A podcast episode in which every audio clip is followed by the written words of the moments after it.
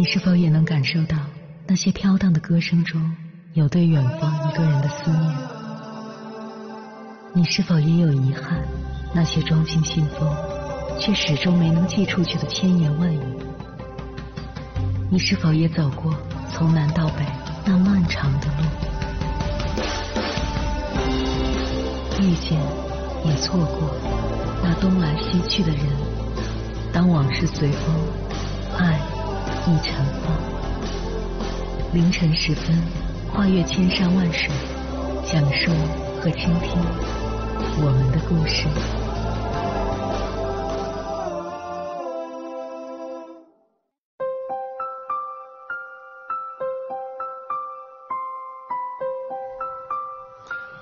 欢迎回来，各位夜行者，这里是正在直播的中国交通广播心灵夜话栏目《千山万水只为你》，深夜不孤单，我是迎波，我要以黑夜为翅膀，带你在电波中自在飞翔。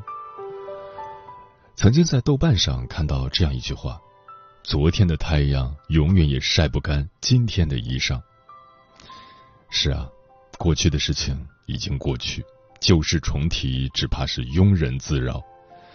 回忆再美好，也终究是回忆；过往再不堪，及时回头就好了。只有放下过去，才能实现重生。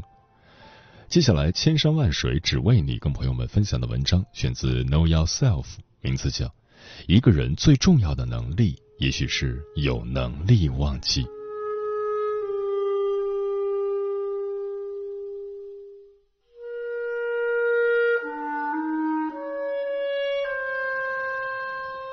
凌晨两点三十七分，接到朋友的电话，一听就是喝多了之后的鬼哭狼嚎。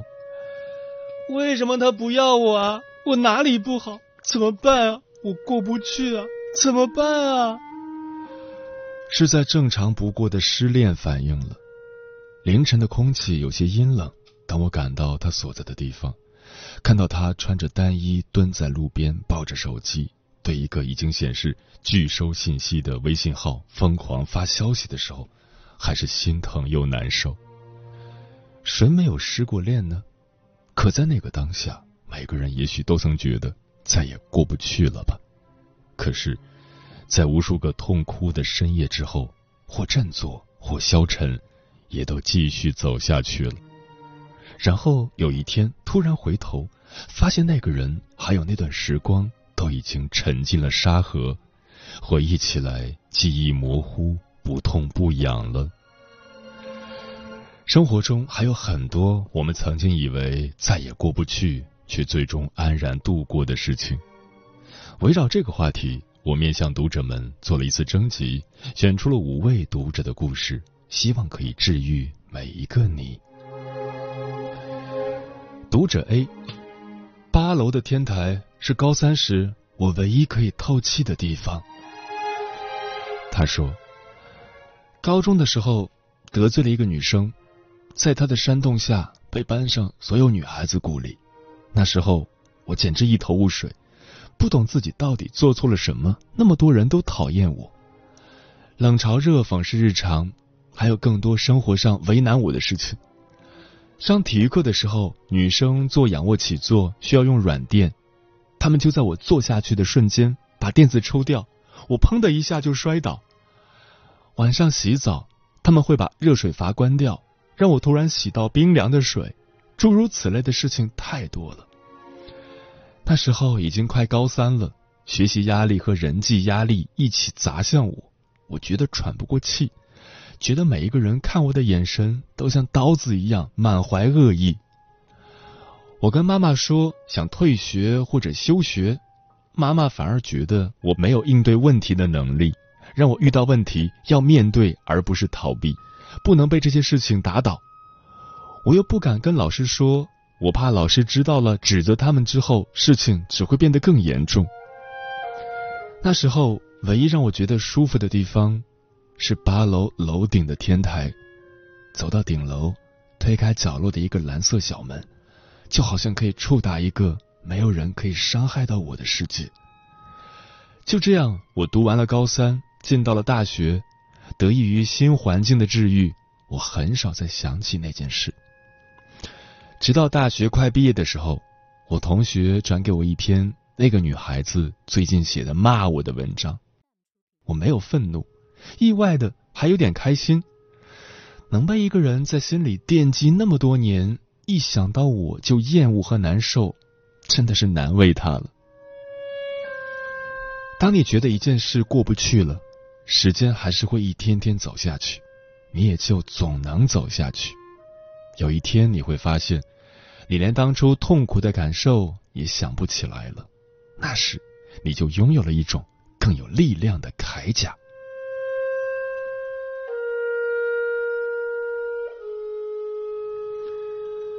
读者 B，高考而已，多大点事？他说：“不止我这样想吧，觉得高考就是一考定终生，哪怕不是终生，也重要到可以决定人生走向了。当然，现在想起来觉得太傻了。我高考前一晚紧张到疯狂拉肚子，直接拉到了第二天去考试的时候，整个人都快虚脱了，然后就不出意外的考砸了。”砸到比平时模拟低了四五十分，那是个什么概念呢？不是觉得未来的方向改变了，而是未来没了。那年暑假，我拒绝了一切聚会，没办法去面对顺利升学的同学、老师，整日待在房间里打游戏，也不和家人说话。那时候，唯一还有点希望的事情，就是决定复读一年，总归还有机会。但事情没有最糟，只有更糟。结果一年以后，我考得更砸。查到成绩的那种心情，就好像被浸入无底的深渊，你连最后一根稻草都没有了。一年以来支撑着你面对各种压力的支柱，不仅坍塌了，还顺势把你砸得粉碎。书还是要读的，日子还是要过下去的。我以为自己完了。但却在不知不觉的大学生活里，慢慢模糊了那次失败的刺痛。我去的虽然不是什么一流大学，但丰富的活动和社交很快让我有了对抗痛苦的武器。大学有各种各样的资源，可以去实习，可以旁听不同专业的课，可以参加各种活动比赛。后来有位老师告诉我，只要你愿意学习和考试。你还可以决定自己要成为什么样的人，而不是仅限于某大学这个标签。我慢慢就意识到，当年觉得灰暗到无法度过的时期，其实放在整个人生中去看，也就微不足道了。你是什么样的人，不是取决于那次考试，而是你究竟想成为什么样的人，且是否一直为此付出努力。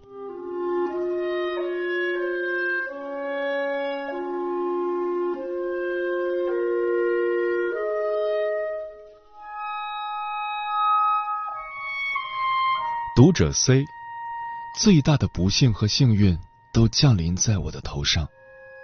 他说，四年级的时候，我被老师性侵了，因为我可能比同龄人发育的早。四年级的时候，有比较明显的性特征，他会脱光我的衣服，在我身上摸来摸去，而且这样的事情，他对其他的小朋友也做过。但这件事对我造成的影响。在当年，我并没有任何察觉，我也不懂它的性质有多么的恶劣。直到后来，我真正的完成了性启蒙，我才发现创伤已经永远留在了我的身体和心里。它的严重之处，还不仅仅在于性侵本身，而是那时我还经历着非常不健康的原生家庭的伤害，他们一起作用在一个心智发育、自我认同。以及世界观建立都还未健全的孩子身上，以至于成长中我早早就出现了严重的抑郁情绪，有长期的自残行为和自杀尝试，并在二十多岁有了性行为以后，才发现自己在性上有严重的困难。原来那么久远的一件事，对我的影响却是这么深。我一度绝望的认为。它是终身无法消弭的创伤，直到今天，我讲出这个故事，我可以毫无波澜的说，它真的过去了。在整个治愈过程里，我是极度幸运的，虽然受到了各种毁灭性的伤害，但我在社会价值和自我发展的路上一直未曾偏离。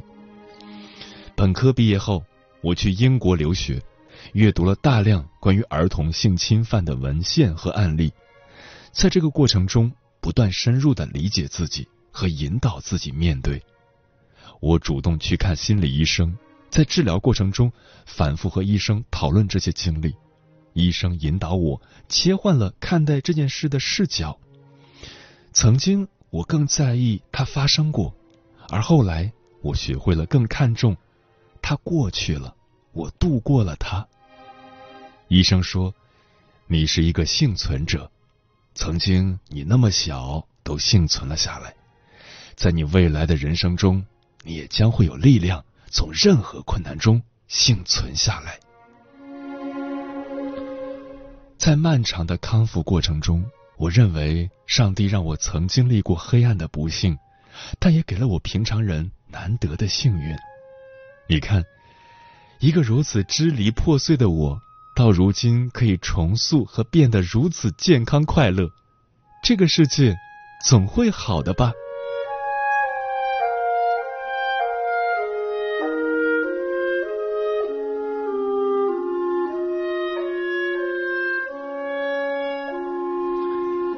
读者 D，没错，九零后已经开始离婚了。他说，离婚的原因有什么？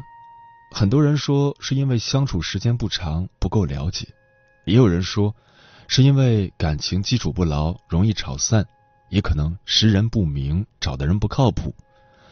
可是我和我前夫从初中开始恋爱，到后来一起去法国读书，毕业工作整整十四年。度过了超过我一半生命的时间，还是在一八年选择离婚，分道扬镳。我留在了法国，他回国，也许此生再不复相见。原因可能也很难归咎于某一点，也许就是骨子里的不合适。很多日常的矛盾看似解决了，其实都是压制在这些不合适的本源之下，日积月累，一步步恶化。其实已经走远了。只是眷恋着那些曾经，谁都不肯承认罢了。我们本以为用一纸证书可以重新把两颗疏远的心拉拢到一起，这是我们为十几年感情所做的最后的努力。可这只是治标不治本而已。他走以后，我开始每天需要服用大量的抗抑郁药物，才能勉强入睡。情感的冲击和生活上的不适应。让我每天都精神恍惚，甚至会出现幻觉、酗酒、自杀，不间断的给亲人朋友打电话。同时期还有巨大的工作压力，我的工作性质要求我必须保持精神高度集中，而这种强行集中后，随之而来的是轰塌式的情绪崩溃。对，我也曾以为我永远过不去了。或者至少在几年、十几年的时间里，我都难以抽离出这一次的伤痛。可一个像阳光一样的男生，突然的就闯进了我的生活。我向他吐露了自己严重的状况和糟糕的经历，而他愿意接纳这一切，陪我慢慢治愈。我不知道自己是否可以和他走到最后，但如今在他的陪伴下。我确实在慢慢好转。你终要相信，命运不会永远的对你友善或者残忍，而真正治愈一段感情的，不是时间，而是更好的照顾和更幸运的相遇吧。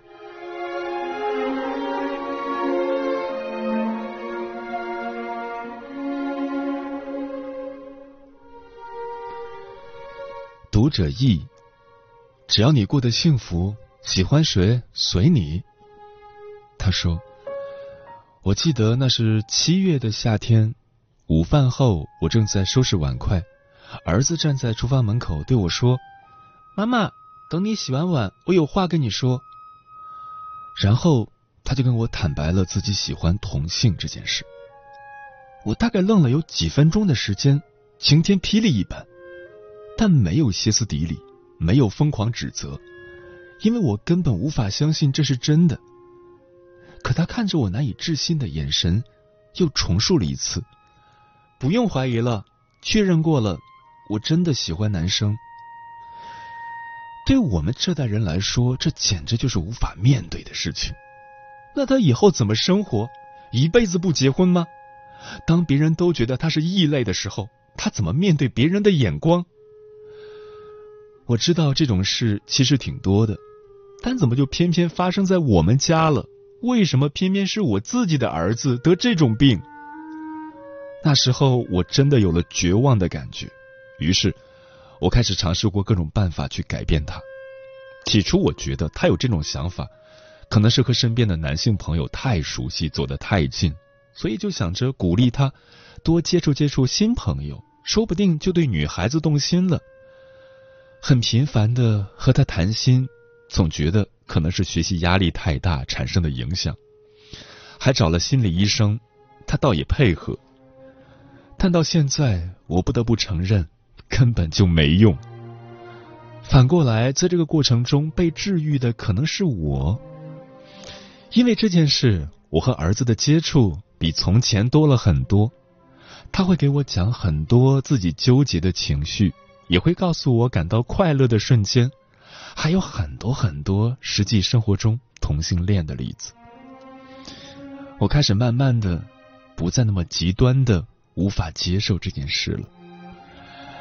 直到今天，我几乎没有了要去改变他的想法。看着身边结婚离婚的人那么多，抑郁自杀的孩子那么多，什么样是正确的？什么样的情感是幸福的？没人可以说得清。我好像也就没什么执念了，路是他自己选择的，只要他自己过得足够开心，身体健康，喜欢谁和谁在一起，也不是太重要的事情。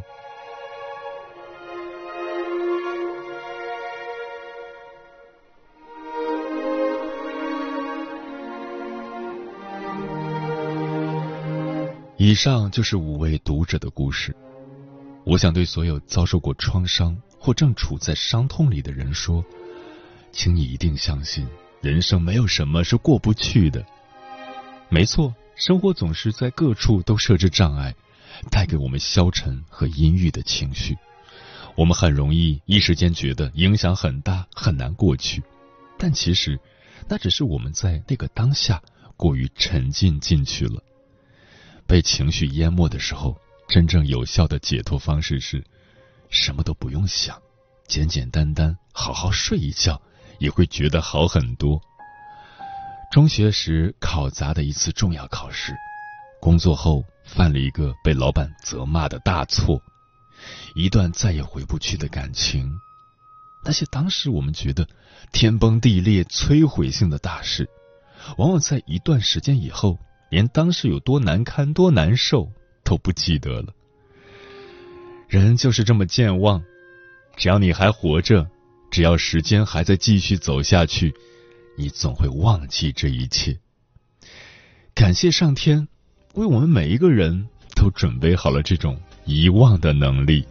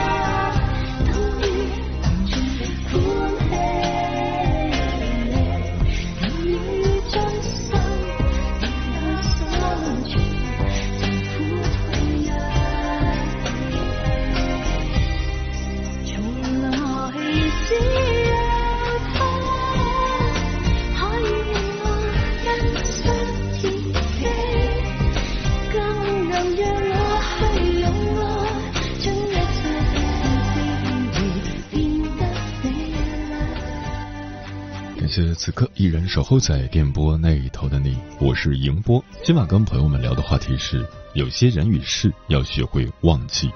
对此你怎么看？微信平台中国交通广播，期待各位的互动。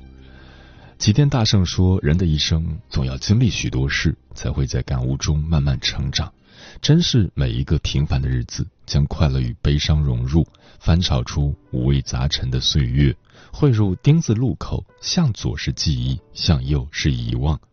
遗忘是上天赐给我们的最好的礼物，可是偏偏人们更喜欢记忆。电波里的小五说：“每个人的生命都只有一次，在有限的生命里，要把记忆的空间留给生活中，哪怕是一丝一毫的感动。所以要学会甩掉那些心灵包袱，学会为人生这辆车减负。”专吃彩霞的鸟儿说。我们要学会忘记不堪回首的往事和不值得的人，保持一颗童心。不开心的时候，心无遮拦的向朋友倾诉一下自己的烦恼；开心的时候，肆无忌惮的开怀大笑，像孩子一样简单生活，快乐生活，一切都是美好的。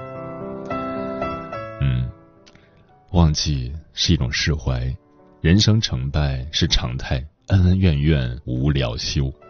忘掉过去的成功与失败，忘掉过去的恩怨和情仇，逐渐放下，逐渐忘记，释怀的人生很美好。忘记是一种宽容，金无足赤，人无完人，人非圣贤，孰能无过？忘掉过去的是非黑白，忘掉过去的对错好坏，别用他人的错来惩罚自己，宽容他人便是善待自己。忘记是一种知足。得失相连，有舍有得，悲喜交替，祸福相依。忘掉过去的得与失，忘掉过去的悲与喜，豁达洒脱的胸怀更宽广，乐观知足的人生更幸福。学会忘记是一种本事，放下过去的人与事，便是放下烦恼、痛苦、悲伤。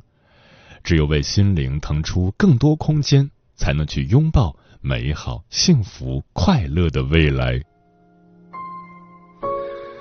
时间过得很快，转眼就要跟朋友们说再见了。感谢你收听本期的《千山万水只为你》，晚安，夜行者们。雨都停了，这片天为什么呢？我还记得你说我们要。快乐，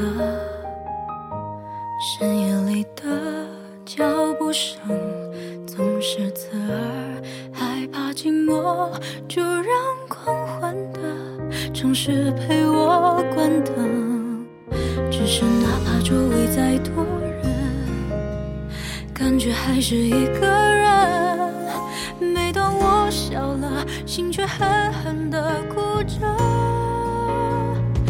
给我一个理由忘记那么爱我的你给我一个理由放弃。当时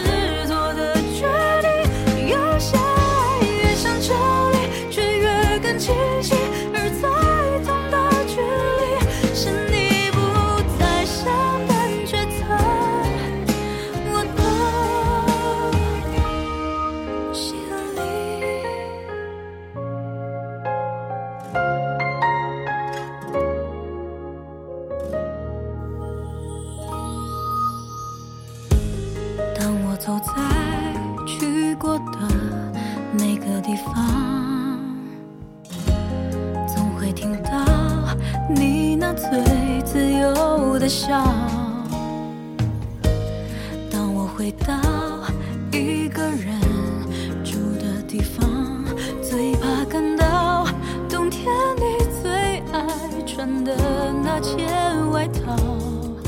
只是哪怕周围再多人，感觉还是一个人。每当我笑了，心却狠狠的哭着。